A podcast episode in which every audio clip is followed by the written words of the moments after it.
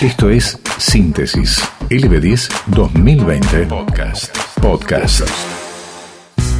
Te contamos lo más importante que sucedió en el 2020. Estos son los hechos más importantes de abril. En abril ya estaba planteada la discusión en nuestro país acerca de economía o salud, y sobre este tema charlaba con nosotros Mario Isgro, ministro de Planificación e Infraestructura Pública de Mendoza, y decía que la prioridad es la salud. Y contaba el relevamiento de hospitales y centros de salud realizado para conocer el estado de los mismos. Ya el Estado mendocino comenzaba a prepararse para lo que se venía.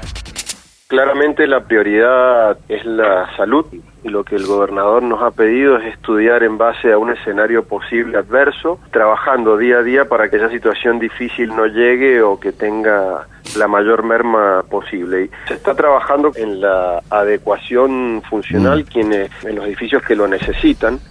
La gran mayoría de ellos está funcionando bien y lo que estamos haciendo es justamente relevarlos todos para corroborar que eso ocurra. Obras de ejecución en este momento no estamos haciendo porque no daría el tiempo, la infraestructura que tenemos en relación a la cantidad de, profesionales que somos y, al equipamiento que hay está equilibrada, o sea que tampoco sería usar bien los recursos pensar en hacer más construcciones. Bueno, risas, memes, indignación y hasta propagandas políticas. Todo eso reunía el Mundial de las Provincias que se instalaba en el mes de abril como tendencia en redes sociales. Tras decenas de fotos y videos que plasmaban la belleza de cada parte del país, llegaba la esperada final entre Mendoza y Tierra del Fuego. Y finalmente la provincia del vino se coronaba campeona charlaba con nosotros el creador de aquella tendencia que nos enganchó a mendocinos y mendocinas. Y hasta el propio gobernador Suárez estuvo convocando a la votación. Paul Delon, un chico de 25 años, fotógrafo chaqueño, creó aquella competencia que se hizo viral. Nos contaba algunas experiencias que le tocaron vivir cuando se le ocurrió esta idea. Me levanté a las cinco y media de la mañana y tenía, no sé, mil mensajes en Twitter denunciando de parte de los cordobeses, de parte de lo que es Mendoza. También. Denuncia, denuncia, capturas, denuncia, denuncia, me, explotaba. Entré en Instagram, tenía puteadas, tenía denuncias, tenía de, todo. Ahora estoy lleno de amenazas es muchísimo, pero ahora traté de, bajar un poco lo, la intensidad porque más que nada esto era como en parte para divertirse y para pasar un rato la cuarentena. Tenemos la final más linda y más grande del mundo eh, arruinada jugándola en Europa. Llegamos a, ese punto en el que somos como unos boludos, por así decirlo, todos los argentinos. Síntesis LB10 2020. Nos sumamos números. Contamos historias.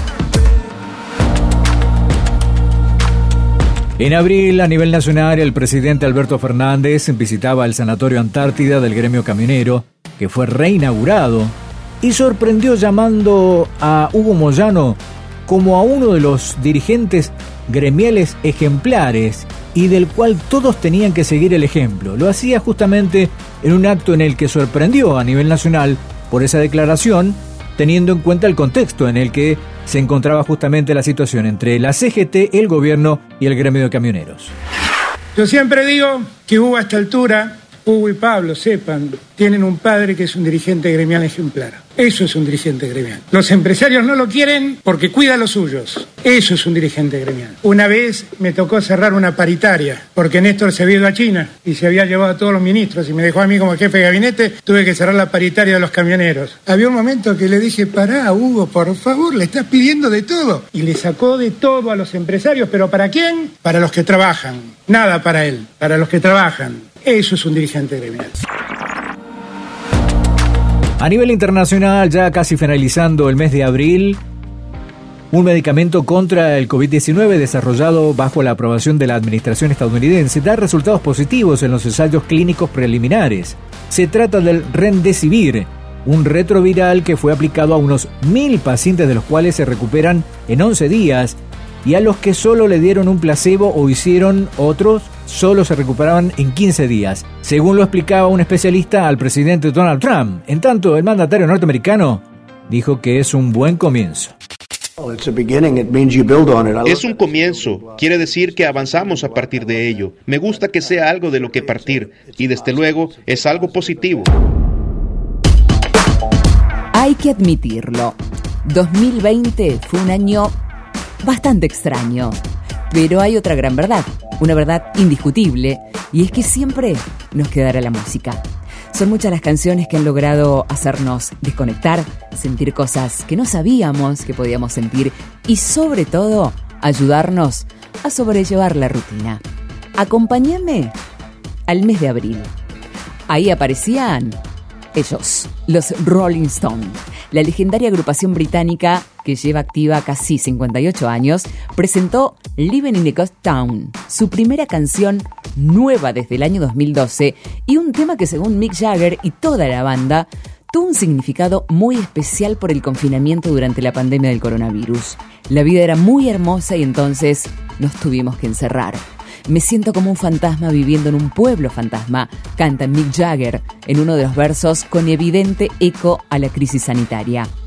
Por el momento, los Stone trabajan en la versión completa de un nuevo álbum que sería el primero en 15 años. Esto es Living in a Ghost Town, canción que conocíamos en el mes de abril del 2020.